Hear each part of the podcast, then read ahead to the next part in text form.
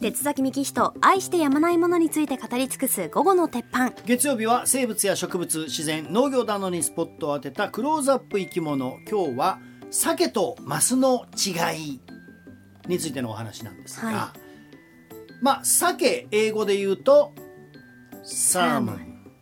マス英語で言うとまメめメスままメまスメスマスター筋肉やんそれ。違います。トラウトです。トラウト？あおー、はえサーモントラウトって言います？そうそうそうそうそうそう。そうなんです。あれは鮭マスって。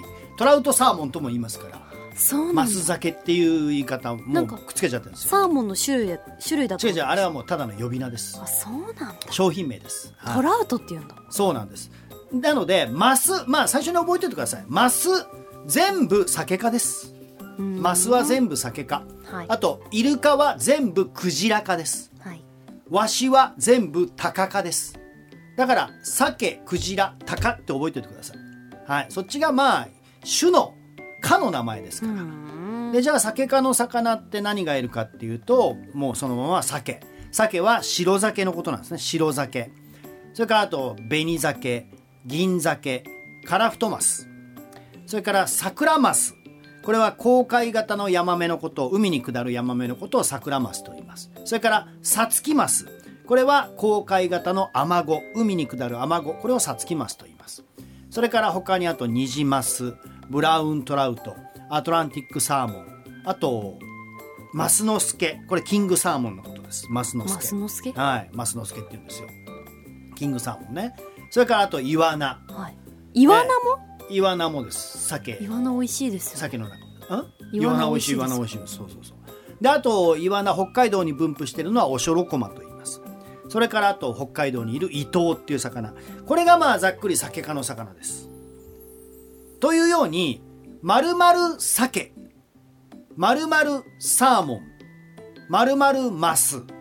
丸々トラウトいろんな名前出てきましたけど全部鮭科の魚なのでうん。つまり鮭とマスは基本的には同じです。ただ日本ではちょっとややこしいんですけど海で取れる大きなものが鮭はい。で川淡水で取れる小さなものをマスっていう風にうん。大雑把に分けて名前つけてきたんですよ。マスって確かに川魚のイメでしょージありますそうでしょ？そうでしょでも海に下るマスもいるし、うん。川に残るマスもいる。正直昔の人がね生態がよく分かってないのに名前を付けちゃったっていうのがまうん。あ流れです。でもねもともとその日本では白酒以外はあのマスって呼んでたんですけどはい。でもマスよりなんかこう鮭の方が高級感があるのよ。うん確かに。不思議と。なのでマスって呼んでたものもまあ鮭っていう風に名前変えようまいって言ってか呼び始めたんですよ。はい。例えば川に残るのはヒメマス。でそれが海に下ると紅鮭になるんです。うん。ヒメマスが海に下ると紅鮭って呼ばれるんですね。で例えばニジマスって言いますよね。でニジマスあのー養殖してますけども、はい。川で養殖してる。あれはニジマスなんです。でも海へ下るニジマスのことをスチールヘッドって言うんですよ。へえ。でそれを海で畜養したニジマスのことをさっきあなたが言ったサーモントラウト。もしくはトラウトサーモンっていうふうに鮭って呼ぶようになってます。そうなんだ。はい。なので回転寿司で我々が食べてるものはまさにそれなんだけど例えば回転寿司でマスの握りっていうよりサーモンの握りって言った方がなんかこう高級感があるでしょ。うん。それだけのことなんですよ。え紅鮭って言われてるはい。その切り身で売ってるものたちは、はい。なな何者ですか？あれは海で取れてるから。姫姫マスってこと？えっと紅鮭っていうのはそういうことです。もともとはヒメマス。でもその中で海に下る個体のことを紅鮭って言います。え姫マスと、うん。えっとニジマスはうん。味違いますか、ヒメマスとニジマス、ん。似てます。あ似てるけすど若干違うんですね。若干違う。ブラウントラウトも味は似てます、はい。ニジマスにすごい似てる、へえ。本当に若干しか違うな難しい。まあ確かにね、うん。ちょっと名前の付け方がねうんややこしい名前が変わるんだよね。だからその一生を川で過ごすヤマメっていう魚が海に下るとサクラマスに名前が変わるってさっき言いましたけど、うん。やっぱね大きさもね断然大きくなるわけですよ、うん。で我々が切り身で食べてるのはもう遠くの海で取ったやつ。それを大きい状態のやつを取って食べてるから銀鮭とか、ううんん白鮭って呼んでるわけね。えちなみに、その鮭とかマスとかってん。大体その川から、うん。淡水から海水に生息地域を変えられるんですか、はいいい質問ですね、うん。何のために変えるかってことなんですけど、うん。もちろん一生を淡水で過ごすマスもいっぱいいますよ、だけどさっき言ったようにサクラマスっていうのはもともとはヤマメなんですよ。その中で一部が海に下っていくんですがそうすることによって大きくなるんですよ。なぜかというと海には栄養がたくさんあるから。うん。でまあそれは一つのそのなんていうのかな生き残り戦略なんですよ魚たちの。一部を海に行かせることによって。これ大きな戦略なんだけど鮭っていうのは海を食べすることで大きく成長していきます。例えば白鮭っていう魚は川で生まれます。で川で生まれて春に海に下っていきます。はい。ねで大体12ヶ月間は沿岸部で過ごすんですけどその後オホーツク海まで行ってさらにベーリング海アラスカ湾まで行きます。うん。ものすごい旅をするわけ。で大体3年から5年ぐらい海でずっと育ってその後ふるさとの川へ戻ってくるんだけどもうその時にはめちゃくちゃでっかくなってるわけですよ。はい。でそこで苦労して苦労して遡上してねでオスとメスが巡り合ってものすごい戦いを演じたりしますよ。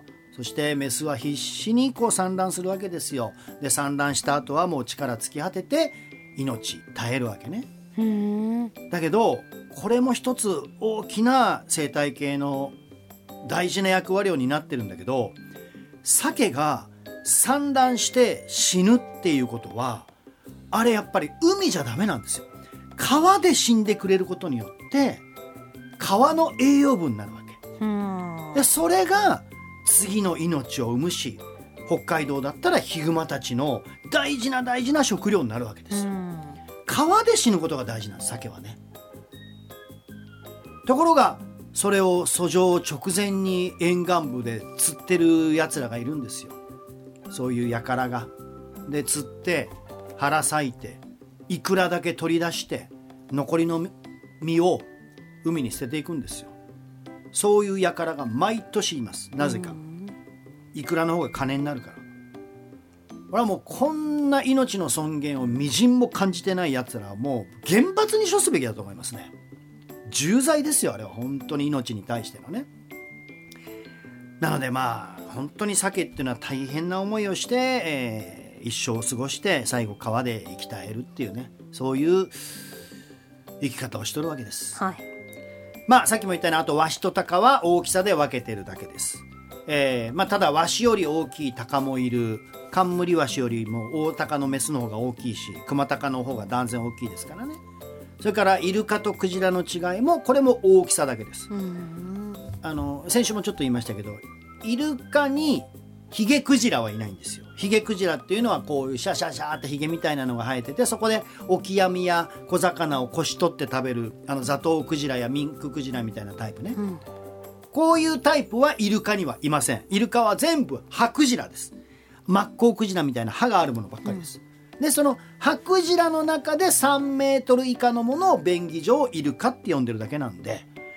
なんでまあ大事なのは名前じゃないってことですね特に酒かの魚ってのは非常に名前が難しいんだけど。うん。まあざっくり。